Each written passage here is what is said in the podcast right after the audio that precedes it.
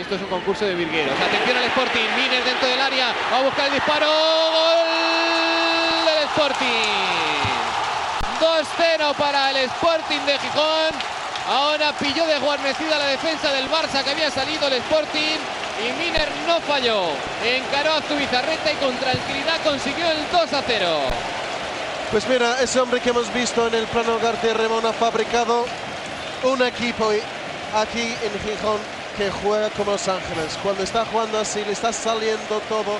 Pase de Stanek a Miner, que está al punto de marcar su segundo gol como jugador del Sporting de Gijón. Un Sporting que jugaba como Los Ángeles. Así lo describió Michael Robinson hace aproximadamente 25 años, después de un gran partido y un gran triunfo del Sporting ante el Real Madrid. ¿Lo recuerdas, Mariano? Sí, sí lo recuerdo, porque la verdad que fueron dos años muy intensos, sobre todo un primer año con grandísimos resultados, con juego muy espectacular y, fuimos capaces de ganar, yo creo que los dos años a los grandes, a tanto Madrid como Barcelona, cayeron en el Molinón. Mariano García Remón, exportero, exentrenador, entre otros del Sporting, que es la charla que nos ocupa. Y yo quería agradecerte que me atiendas y que me dediques estos minutos de charla para recordar y homenajear aquel Sporting, porque para muchos, eh, te lo decía antes de empezar esta grabación, aún recordamos aquella primera vuelta como el Sporting en los últimos 25 años que hizo más partidos buenos.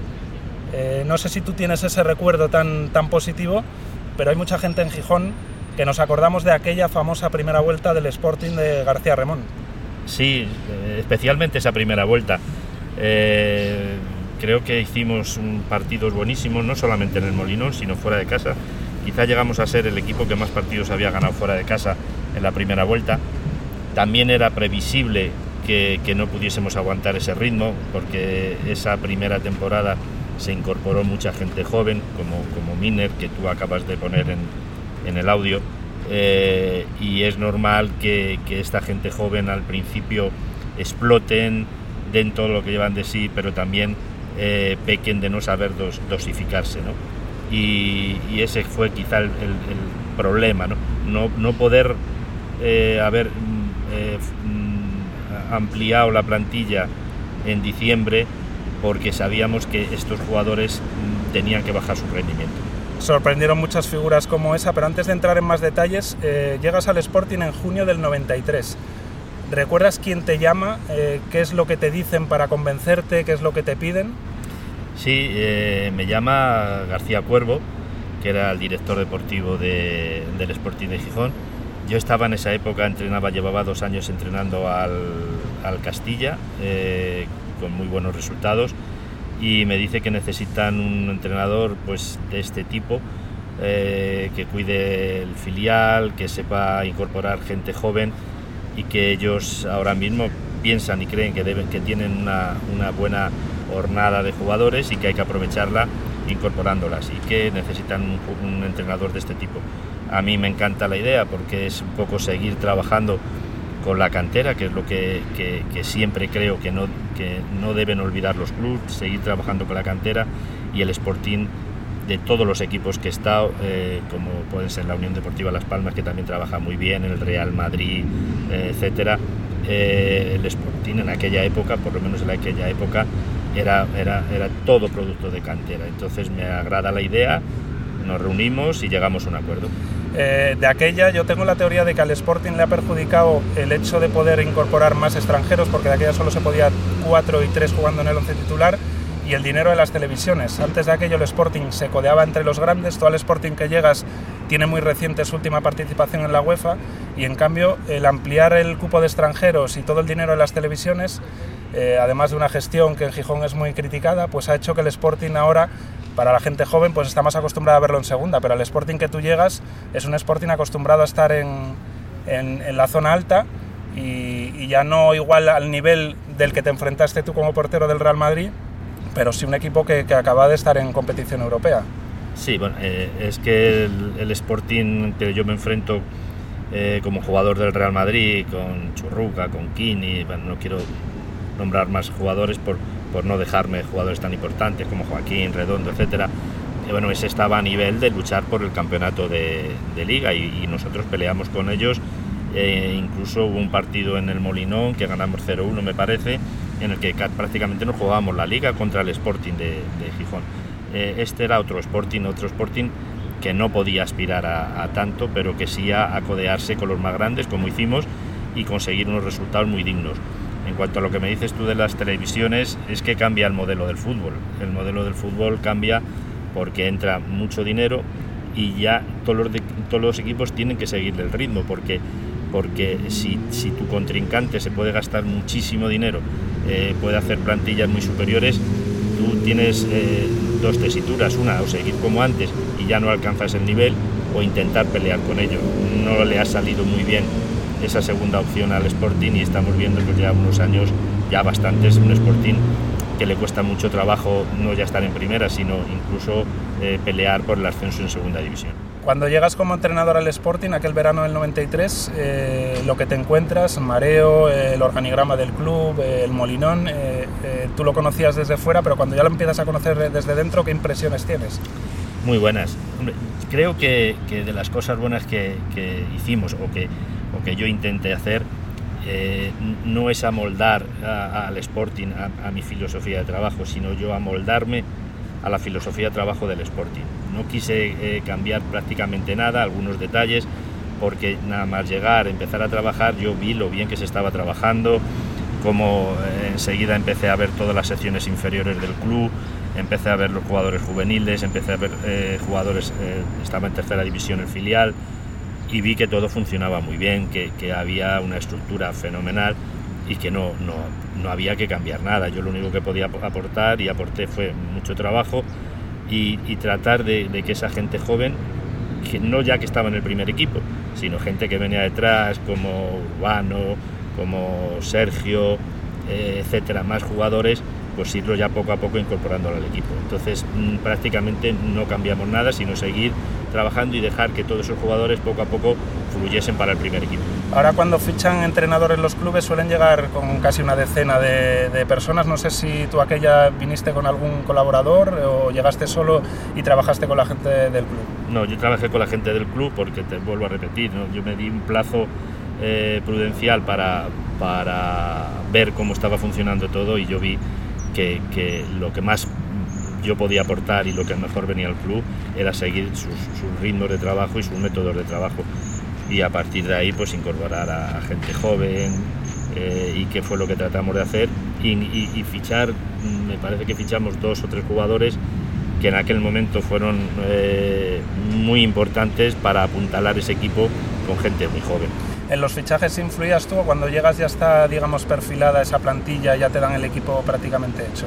No, eh, eh, bueno, no, solamente influí yo, sino eh, fue un consenso. Entonces, yo me acuerdo en aquella época que Camacho entrenaba al, español y, pudimos hablar con ellos, de ahí vino Sabou, vino Skype, me parece que también eh, y luego por medio de unos contactos míos con el Madrid contactamos para, para poder traer a Stani, que fue un grandísimo fichaje, eh, que nos aportó muchísimo arriba y yo creo que todo eso configuró una muy, muy, muy buena plantilla, una plantilla muy competitiva que, vuelvo a repetirte, nos faltó por problemas eh, del club, nos faltó apuntalar en diciembre para poder seguir, haber seguido manteniendo ese ritmo tan intenso que, que, mantuvimos en la primera vuelta, porque eh, yo creo recordar que, en ese primer año tuve tres presidentes distintos. Eh, fueron épocas convulsas y, centrándonos en lo deportivo, eh, tú antes lo mencionabas, que habéis incluso obtenido mejores resultados fuera que en casa. Creo que el inicio fue ganar en Valladolid, se perdió en el Molinón con el Deport y luego se ganó el derby al Oviedo en el Tartiere y hubo muchos triunfos como visitante. ¿El estilo de juego beneficiaba que, fuera de casa obtuvierais esos buenos resultados? ¿Cuál era tu filosofía de, juego, el esquema y el, estilo del equipo? No, yo creo que un poco eh, los esquemas, los estilos de, juego también lo marcan un poco los jugadores. Eh, nosotros veníamos de hacer una grandísima pretemporada, eh, ganando al Oviedo me parece que fueron dos veces en, la pretemporada del trofeo, no me acuerdo muy bien, en casa precisamente del Oviedo, vinimos, veníamos de trabajar muy bien la pretemporada y luego la incorporación de Stani nos propició mucho ese juego que tú comentas, era un jugador rapidísimo, que podías jugar muy bien con él al contraataque, con Juan L, que un jugador que, que te mantenía la pelota, que sabía en todo momento si acelerar el juego, si retrasarlo. Tres jugadores o cuatro en aquella época muy trabajadores en el centro del campo, todo eso propiciaba que trabajásemos bien en defensa y luego tuviésemos jugadores de salida muy rápida. Por eso fuera de casa tuvimos grandísimos resultados. Cuando los puntos, cuando, cuando la victoria valía dos puntos y hubiese sido a tres, todavía hubiésemos conseguido mejor clasificación. Y luego aparte, el Molinón de aquella era un campo temido para los grandes. Ahora, por lo que hablábamos antes, pues el Barça y el Real Madrid, pues prácticamente las últimas visitas que han tenido en Gijón pues lo han tenido más fácil, pero de aquella no solo lo pasaban mal, sino que, por ejemplo, en tu época creo que cayeron tanto el Madrid y el Barça en las dos temporadas. En las dos temporadas, sí. Y el Deport eh, creo que cayó en una también eh, cuando era el Super Deport. Pero bueno, los equipos eran tan grandes como eran ahora el Real Madrid. Era el Dream Team de, de, Cruyff, con jugadores increíbles. Lo que pasa que nosotros jugábamos, la verdad, jugábamos muy bien, y una de las uno de los que más recuerdo de, este mago del, fútbol que fue Cruyff, que él, cuando le ganamos 2-0, él cuando en la rueda de prensa dijo que había disfrutado viendo el partido del Sporting, que él disfrutaba mucho cuando veía jugar al Sporting por televisión. Yo creo que eso es un elogio y, era una filosofía de la que tratábamos de implantar, no solamente ellos, sino el propio club desde abajo, ¿no? que, cuando empezaba todo el mundo, ahora ya es muy, muy sabido que todos los equipos quieren tratar bien la pelota, pero en aquella época no había tantos equipos y uno de los que había era el Sporting con todos los grandes y el Barcelona que empezaba a marcar ese, ese tipo de juego que luego tanto ha evolucionado y que tanto, que tanto bien ha hecho al fútbol aquí, sobre todo en España, y que ha sido un espejo para, para el resto de, de, equipos del mundo. De hecho, luego Cruyff pescó en Gijón, eh, se llevó a Belardo, se llevó a Iván Iglesias, o sea que, que no solo fueron las palabras, sino que luego con hechos constató que había cosas que le gustaban del Sporting. Sí, sí, claro. Él, no lo comentó y bueno, y yo a Juanle, pues porque por circunstancias, ¿no? Porque si no, por su juego ya nos dijo tanto Cruyff como Bresat que en aquella época no se podía hablar nada más que con ellos en el Barcelona, ellos eran los que mandaban. Eh, recuerdo que, que cuando había esas conversaciones, una de las palabras de Cruyff fue no, no complicáis mucho la vida. Eh, si aquí decidimos, decidimos rezar y, yo. Entonces eh, todas las conversaciones fueron hacia Cuervo, eh, Resá, y, yo. Y no quiero incidir mucho en el tema, se llevaron esos jugadores y no se llevaron a Juan L por, por circunstancias un poco, entre comillas, extradeportivas de Juan L. te quería hablar, que yo no sé si es uno de los mayores talentos individuales que has llegado a entrenar, porque en Gijón se disfrutó mucho con su juego y, por ejemplo, eh, todavía se recuerda, está ese fragmento del partido ante el Real Madrid en el YouTube, que lo hablábamos fuera de micrófono, que sale en los minutos finales porque esa semana no salió de titular y el balón era todo el rato a Juan L y Juan L conservando la pelota. Y en una jugada se va de Luis Enrique, se va de otros y cuando ya van 4 o 5, Hierro que era uno de los pesos pesados del Madrid era como que ya estaba harto de que les chuleara aquel eh, chavalito de Gijón y le pegó un, hachazo en el centro del campo que le costó la amarilla y que prácticamente era roja. Y eso es otro momento que se recuerda de aquella, de cómo Juan L te podía conservar el balón durante un minuto él regateando y conservándolo y haciendo amagos. Yo no sé si como talento de fútbol individual es de lo mejor que has entrenado. Sí, mira, te puedo decir que he entrenado a Ronaldo, he entrenado a Figo, he entrenado a Zidane, he entrenado a gente solamente con decirte los nombres te los imaginas. Y Juan L. entra dentro de ese grupo.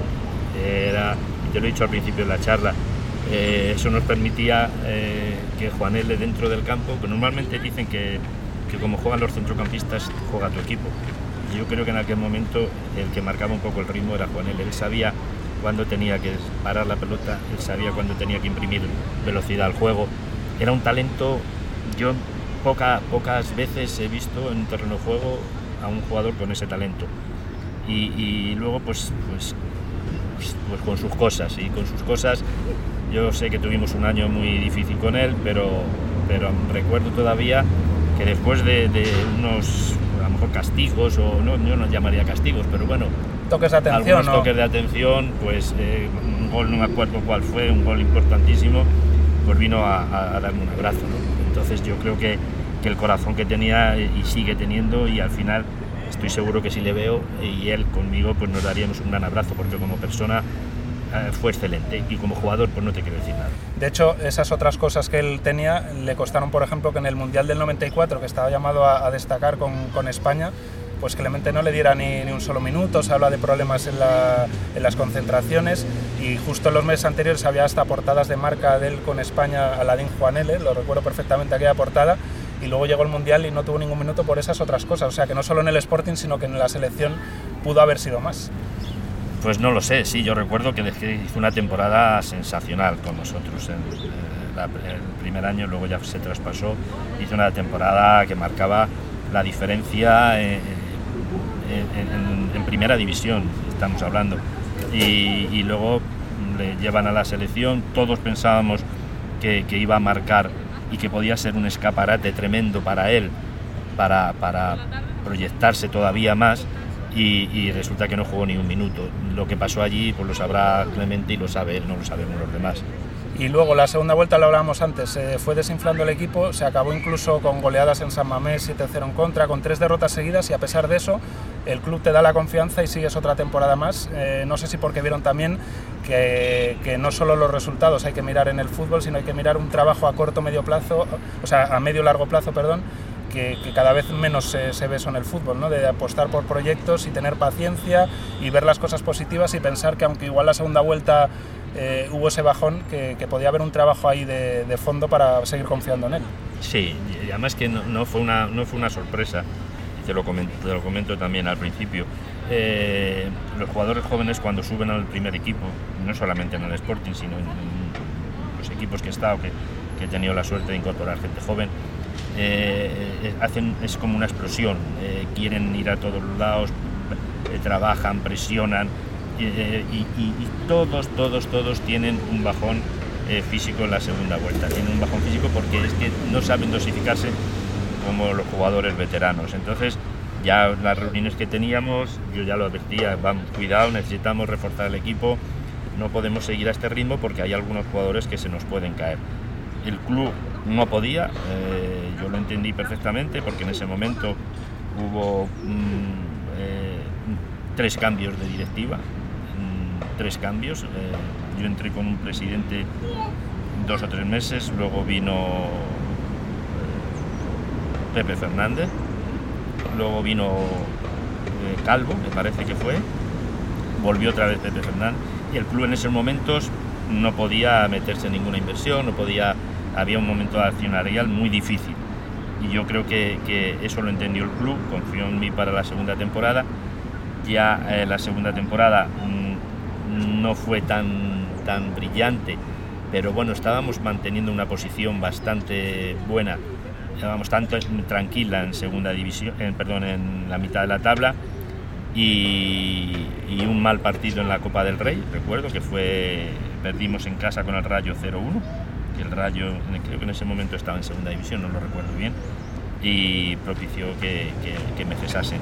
Pero la situación, ahí yo, ahí yo creo que no hubo ese, ese momento de calma que se debe tener, porque ni había peligro inminente de, bajar y el equipo, lo que pasa que, que hubo unos fichajes que, que no respondieron a las expectativas que todo el mundo creamos o que todo el mundo se creó después de la gran temporada que hicimos el primer año.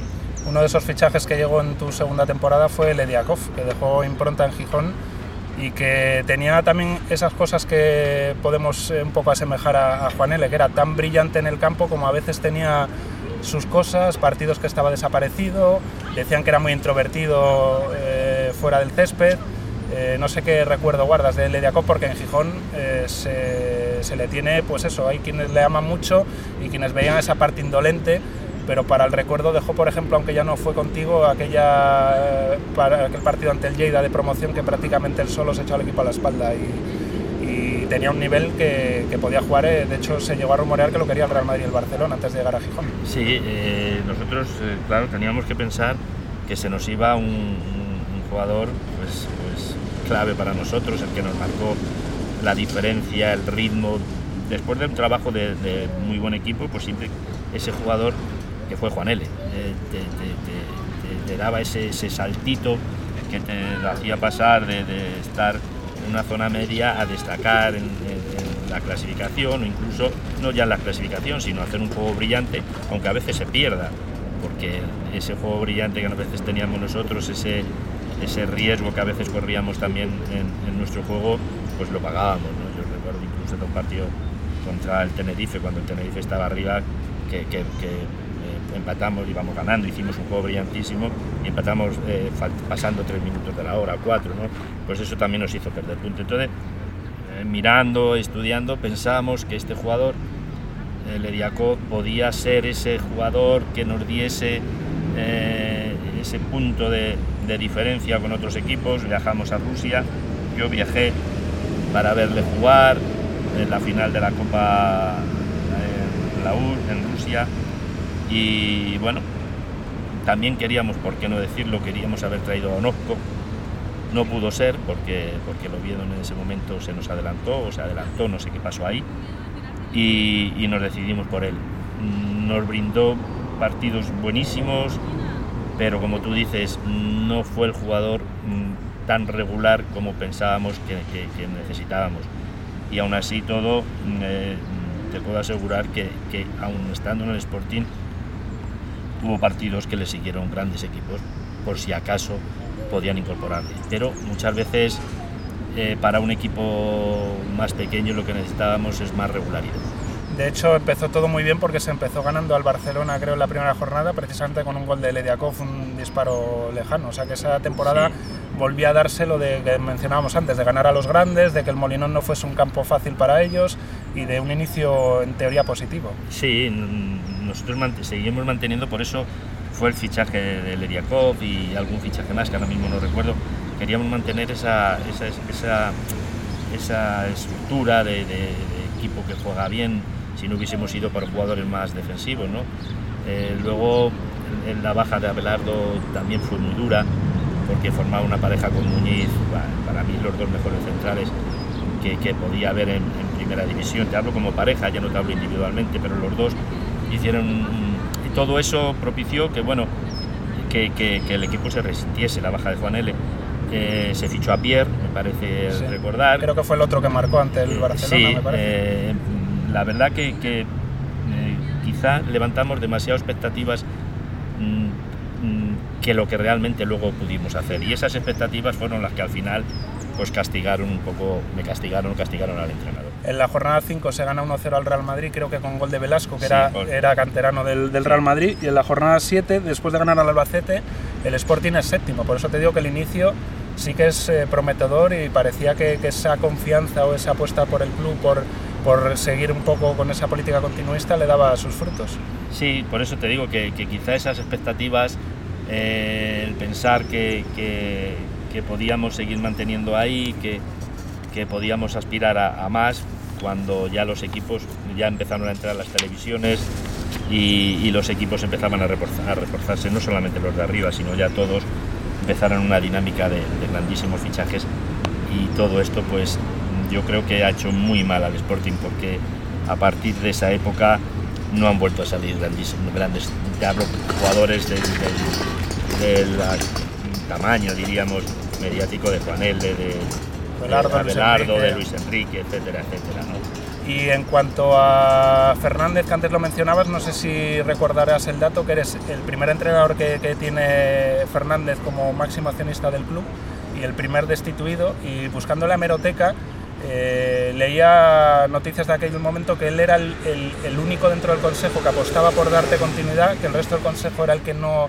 veía ya con buenos ojos confiar en ti y que incluso cuando te despidió, no sé si en rueda de prensa, tenía hasta los ojos humedecidos, Fernández. Sí, yo tuve muy, buen, muy buena relación con él, muy buena. Mm, mm, Luego me ha dolido muchísimo todos los problemas que ha tenido. eh, no ha sido bien tratado allí, pero yo tuve, luego me tuvo que cesar, me cesó, y no, pero era un hombre, un- bueno, y es, yo ahora hace tiempo que no hablo con él, pero es un hombre que entregó todo al Sporting, que, que se equivocaría en algunas cosas y en otras aceptó. Y él, él tenía un plan y tenía un plan de continuidad importante conmigo en el trabajo, pero que luego el fútbol, los resultados mandan la presión de que no hubo tanta presión en la, en la grada, en, en la presión, yo hubo un cese, un cese sin, sin una presión tremenda, porque, porque la grada, el, el, socio veía que el equipo trabajaba bien, no, no, no, no, a las expectativas que ellos creían, jugaba bien, veía buenos partidos de fútbol en el Molinón y no hubo una, no hubo una presión. Y quizá, como tú dices, quizá hubo más presión dentro de la directiva, ya son directivos que, que, ponen su dinero, porque cada uno tenía que poner su, comprar sus acciones, porque en aquel momento las acciones las tenía el ayuntamiento, bueno, bueno un problema que, que todo eso trasladó que a lo mejor, como tú bien dices, esa presión directiva fuese más grande que, que, la del propio Pepe Fernández que apostaba por mi continuidad. La familia Fernández lleva 25 años, está siendo muy criticada desde hace tiempo su gestión y de hecho llevan creo 32 entrenadores en 25 años y curiosamente tú eh, tienes entre comillas el honor de ser el, el primer entrenador de la, de la, era, de la era Fernández. Sí, claro, pero también era la primera, la primera eh, año de, de, él como presidente, ¿no? Entonces, por eso, claro, tengo la, el honor, entre comillas, de ser el primer cesado, pero yo a él le, le guardo un aprecio tremendo, un hombre que se volcó con el Sporting y para mí eh, era un, un, grandísimo presidente. Y hablabas que no había mucha presión en la grada, que tal vez eran más los directivos y yo buscando también artículos de aquella época, hay unas declaraciones tuyas, no sé si en la rueda de prensa justo después de la destitución, que dices eh, como un ataque a los medios de comunicación, diciendo a ver si ahora eh, que yo no estoy se apoya al Sporting y se demuestra si los medios son anti García Ramón o anti Sportingistas. No sé si lo recuerdas, sí, sí, si lo tenías recuerdo. constancia de que en la prensa se te hubiese un poco atacado, puesto en duda o... Sí, bueno, hubo, hubo un ataque feroz, feroz, pero no por toda la prensa, sino yo creo que hubo sobre todo un medio y lo vamos a, que era muy muy poderoso en aquel momento, que era la cadena SER, con, con, un periodista que ahora precisamente es empleado del club, me parece, no sé si este año, ahora que estamos hablando, igual, eh, con mucho, no digo poder, pero con mucho eh, escuchas y, y, otro medio escrito también. Entonces, yo creo que esa, esa guerra no solamente era, era, contra mí, era también un poco contra Pepe Fernández. Y se, se creó y fue, fue desmesurado, desmesurado los ataques que hubo. Por eso fueron esas mis declaraciones. Venga, ahora vamos, era contra García Remón, ahora vamos a favor de, del Sportino. Yo creo que hubo eso y todo eso propició que sin, sin ser tan malos los resultados, sin haber una presión grande del de, aficionado, porque no la había, no la había, porque vuelvo a repetirte, pues las había cuando perdía la, las protestas normales, pero yo creo que todo ese ambiente fue el que, el que propició el cese, eh, el cese mío. Es difícil la relación prensa-jugador-entrenador, es un poco eh, un, choque de intereses a veces o no se puede ser eh, ni muy cercano ni tampoco muy lejano, es difícil. Sí, muy difícil, muy difícil, pero bueno la prensa yo creo que cumple su labor, pero cuando desde dentro tú ves que, que esa prensa mmm, no está cumpliendo su labor en, en, lo que yo te he comentado antes, que quizá el ataque, y lo estás viendo, y que el ataque es más personal que, que, no sé por qué, pero más personal que, que, deportivo, bueno, pues ya esas ya a veces pues tienes que, que estallar y saltar. Yo no he tenido nunca problemas con la prensa, en, y mira que he estado en muchísimos equipos, nunca he tenido problemas con la prensa en ningún sitio. Lo que pasa es que yo ahí sí vi un ataque más personal que deportivo. Y en cuanto a, por ejemplo, los cambios en el fútbol, ahora hay mucho estudio de datos, de estadística, de cuántos kilómetros, está todo medido, análisis de los rivales, eh, vamos, eh, por jugadas, balón parado, eh, transiciones. De aquella, supongo que no estaba tan, tan, eh, entre comillas, vamos a decir, profesionalizado esos aspectos, ¿no? Que no había tanto análisis del rival, tanto análisis de tus propios jugadores, lo que han hecho en cada momento de cada partido. No, no, no, no ahora, bueno, ahora es todo, todo controlado. Tú ves los jugadores que llevan sus propios pulsómetros. Antes era un poco más intuitivo lo que veías reflejado en el campo, lo que, lo que tú podías, porque ahora tampoco no había tanta repetición de, de partidos, tenías que buscarte un poco donde podías ver tu propio partido, a ver que, una cosa es lo que estás viendo en el campo y luego otra cosa más tranquilo, la, realidad. Pero bueno, en tipo de, estudio del contrario, pues sí, teníamos nuestro estudio de los contrarios, íbamos, iba gente a verlos. En nuestra estrategia, yo recuerdo muchísimo el primer gol que le metemos al Barcelona, cuando el 2-0, cuando jugamos quizá el mejor partido mm, que ha jugado el Barcelona, el que Luis reconoció incluso, como te he comentado, que, había disfrutado viendo jugar al Sporting, que le había gustado muchísimo el Sporting y que disfrutaba, pues le metimos un gol de estrategia precioso. Eh, gol de Abelardo de cabeza. Gol de Abelardo con jugada de Pablo por, la, izquierda. Entonces, todo eso, pues claro que lo trabajábamos y lo estudiábamos, pero los controles propios que se tienen ahora no los tenemos. Y otros cambios también es, por ejemplo, que el, hecho de que ahora se televisen todos los partidos hace que también que la crítica o el análisis sea más exhaustivo también. Por ejemplo, igual jugadores como podían ser Cruz en su época, Lediakov, que siempre se decía que tenían partidos buenos y partidos malos, ahora mismo eh, lo tendrían, entre comillas, más difícil para, para que se les viese mejor, porque en cambio ya ves ahora Messi que hace medio partido malo y ya se le está casi atacando. Sí, sí, es que todo eso te permite un estudio más pormenorizado desde cada partido e incluso eh, por zonas donde trabajan más, por zonas donde trabajan menos. Eh, pero no solamente para, para, los técnicos, sino para las personas que, como la prensa que, quiera, porque hay otros que no quieren, pero que quieran pormenorizar más el trabajo de cada jugador.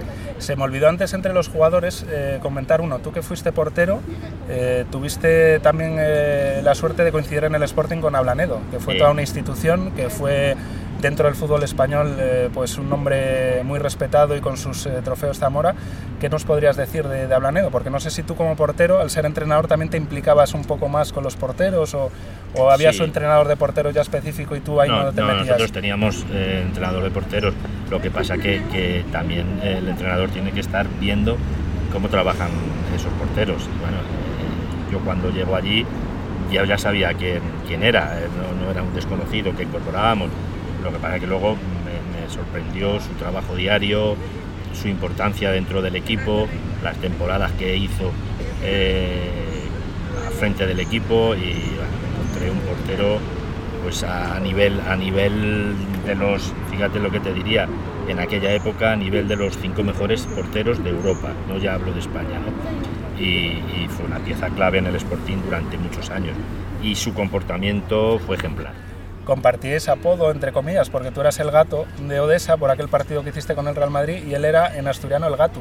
Sí, sí. O sea, que pero, pero yo creo que, fíjate, cuando eh, eh, como jugadores eh, éramos, teníamos dos características distintas, ¿no? Yo no, no, no mm, me veía reflejado en él, pero, pero por, por, por otras, por circunstancias. Pero vamos, si yo fui porque vamos a yo creo que fue un buen portero en primera división, él fue muy bueno en primera división. Él tenía, eh, pese a la poca estatura, mucha agilidad, lo suplía con mucha agilidad, con muchos reflejos, con los manos a mano, con esas estiradas que hacía y quizás su punto débil era el juego con los pies, que afortunadamente no le coincidió muchos años lo del el no poder ceder el balón al portero y que tuviese que, arreglarse más con los pies. Sí, sí, sí, él, él tenía bueno, y no solamente lo que has dicho, sino tenía un salto tremendo. Era, no, es, no era un portero alto, pero, pero, pero el salto, yo estoy, seguro, no se medía en aquella época, porque ahora no, se medía como ahora, que ahora podíamos haber medido todo. El salto que él tenía eh, eh, podía haber sido a lo mejor un, eh, portero de 1,90, porque él llegaba a balones increíbles y, sí, tenía, tenía un, problema con el pie, pero yo creo que en aquella época, la anterior, que la anterior mía era bastante también, anterior teníamos problemas de juego con los pies. Todo eso ha ido evolucionando con, el paso de, las reglas de juego. El portero tiene que evolucionar y ha ido evolucionando a mejor con el pie. Y recuerdo una anécdota de, con Ablanedo, cuando yo llego allí, pues él tenía un problema con el saque y me llega un día y me dice, Mariano, me gustaría que estudiases eh, cómo saco a balón parado, cómo saco de volea para, para, para ver cómo lo podemos corregir. Efectivamente estuvimos eh, dos, tres entrenamientos hasta que pudimos dar el, el, el, problema que él tenía y lo corregimos y a partir de ese momento él en, los saques, ya no en el juego, ya te hablo en el saque de portería, en el saque de volea, eh, mejoró muchísimo. Y en cuanto a empleados del club, eh, en lo humano, ¿qué recuerdos guardas o con qué personas así te acuerdas, haciendo un poco vista atrás? No sé si de aquella ya estaba Kini metido en, eh, dentro del club o todavía no. No, no imagino que con Kini sí que tendría relación de, de, la etapa de jugador, pero no sé con qué empleados del club de aquella o, o sí, de lo deportivo o, no, o allí en Mareo. Tuvimos, tuve, por desgracia, nada más llegar, sufrir la muerte de, de Castro. Eh, estábamos en pretemporada y, falleció Castro. Fue un, duro, un golpe durísimo para todos. Ahí ya, a pesar de que yo había conocido a Kini, pues de, jugar contra él. Y bueno, pero no estaba dentro del club. Eh, yo, yo, recuerdo con muchísimo cariño, con muchísimo cariño, no solamente a mis ayudantes como Redondo, y, eh, pero a Tati Valdés y a García Cuervo. Personas que me ayudaron muchísimo, muchísimo y con, con que, que, sus consejos para, para, llegar a esa filosofía que tenía el Sporting eh, me valieron muchísimo. Entonces mm, son de las dos personas, de las tres personas que más recuerdo, Redondo, Tati Valdés y García. ¿Y de la ciudad? ¿En dónde vivías? ¿Qué zonas te gustaba visitar? ¿Qué, qué recuerdos guardas de Gijón? Pues recuerdos como de Gijón, pues buenísimos, pues, pero yo eh, pasaba mucho tiempo en mareo, muchísimo, porque no solamente trabajaba por la mañana, sino que yo por las tardes, todas las tardes, no todas, pero casi todas las tardes yo subía a ver todos los entrenamientos de los juveniles. Entonces, pues bueno, pues, pues claro que conocía Gijón, pero tampoco eh, me, me, tenía tanto tiempo como para descubrir tantas cosas de, de, Gijón. Más las descubrí luego tres o cuatro años o cinco años que estuve acudiendo porque me compré, me compré un, un piso, eh, estuve acudiendo, luego ya lo vendí eh, eh, estuve acudiendo pues mucho tiempo porque me, me, dejó una grata impresión la ciudad y, y la gente de, de, Gijón, no solamente ya por su, por su amor al fútbol, sino por su trato personal. O sea, que eh, años después de irte del Sporting, eh, decides cogerte un, un, piso en Gijón y vas los veranos o ibas eh, sí, por los temporadas. Veranos, por temporadas, depende cómo, cómo estaba el trabajo, si estaba trabajando, si no estaba trabajando pero cuando podía nada más poderme yo me escapaba a Gijón a pasar temporadas, semanas, depende un poco lo, lo, que yo lo que yo pudiese en aquella época con mi mujer, con mis hijos, porque guardamos una, en aquel momento, luego ya los hijos se hacen mayores, otras circunstancias, pero guardábamos un, grato recuerdo del trato que, me dispensaron en Gijón. Y, yo mmm, sigo al Sporting eh, me encantaría que estuviese en primera división, me encantaría porque, porque le guardo un cariño especial, de, de, aunque fueron dos años de mucho trabajo y difíciles. Y ya para rematar la, la charla, eh, para quien igual no te haya conocido o quien eh, sí te conozca pero te haya perdido la pista, ¿qué es de Mariano García Remón en la actualidad? ¿Estás eh, alejado del fútbol? ¿A qué te dedicas? Bueno, del fútbol no te puedes alejar, ¿no? porque te gusta tanto que estás todo el día lo que pasa es que yo ahora yo ya me he retirado, digo, no, no, no, tengo una, una, especio, una, especial eh, ganas de, de, entrenar. Me explico, yo no, no, estoy ni en mano ni ningún representante, yo ya me he retirado. Pero lo que sí he notado que ahora, con el tiempo, lo que, lo que antes eh, estabas metido, metido eh, dentro de la vorágine de, de partidos, entrenamientos, ahora que te da tiempo a ver el fútbol más reflexivamente, ahora que te da a analizarlo cuando mucho más tranquilo, yo creo que entiendo ahora más de fútbol que antes. Ahora entiendo muy bien ese refrán que dice que muchas veces los árboles no te dejan ver el bosque, ¿no? Ahora cuando te has salido de, del bosque, cuando ya te has separado, cuando te has puesto un poco por encima de ese, de ese bosque, pues eh, ves y entiendes el fútbol mucho más que lo que entiendo que lo que entendía antes y ahora y estoy seguro que le pasará a todos los entrenadores que hay en la actualidad. O sea, que lo ideal sería tener estos conocimientos con 40 años para poder por lo menos con, con ellos, esta ¿no? tranquilidad poderlos aplicar, ¿no? Sí. Por eso te digo que el fútbol eh, no, no lo puedes dejar y ves partidos todos los días y eso, pero lo que pasa que, que, que ese mono de, de, de banquillo que de vez en cuando me viene pues sabes lo que pasa que enseguida se me pasa viendo los sufrimientos sí. que hay en el fútbol y, y, la presión que sigue habiendo porque ahora, ahora es tremendo antes también pero yo creo que ahora, ahora la presión es muy grande Sí, porque fíjate que como jugador tú un poco vas a casa y desconectas, pero el entrenador es como que tiene que estar las 24 horas. Las 24 horas, horas del día. El entrenador no desconecta. No desconecta. Y eso yo te puedo decir que luego he tenido banquillos de, una presión terrible y, y Real Madrid, que fueron meses dificilísimos, eh, pero, pero, pero luego es, es, tu vida y es la que, la que, lo que te ha gustado hacer. Pues Mariano, que muchísimas gracias por eh, darme estos minutos, por tener esta charla conmigo. Sé que estás un poco retirado de los medios de comunicación y que has hecho una excepción. Eso lo puedes tener seguro. Entonces te, te, lo agradezco, pero que para mí es una manera humilde, modesta, de querer recordar, ahora que se cumple un cuarto de siglo, aquel Sporting que algunos como niños lo recordamos con las mismas palabras, por ejemplo, que empleaba Michael Robinson. Por eso quería utilizar justo esa frase, porque es, es la verdad. Era un Sporting que jugaba como Los Ángeles. Pues sí, mira, no, yo cuando me he retirado ya me llaman, ayer mismo me han llamado de, de Madrid, de, de, varias radios para, para comentar y, y, no es que tenga nada contra los medios, lo que pasa es que yo creo que ahora ya es el, momento de otras personas. Y, y bueno, la charla que tuve contigo por teléfono Mira, me gustó, consideré que podía, podía ser un buen momento de charlar como, como dos amigos que estamos charlando de un equipo de hace 20 25 años. Pues muchísimas gracias, no solo por esta charla, sino porque nos dejes ese recuerdo y que para algunos eh, como niños pues se nos va a quedar siempre ahí guardado en la retina, haberlo vivido desde las gradas de, del Molinón y con algún recuerdo todavía en vídeo de, de, aquellos partidos y aquellas acciones. Gracias por todo. Pues gracias a ti porque esto también puede servir un poco para, para dar las gracias y recordar a esta afición que, que además lo estoy viendo en televisión que no da la espalda al equipo nunca.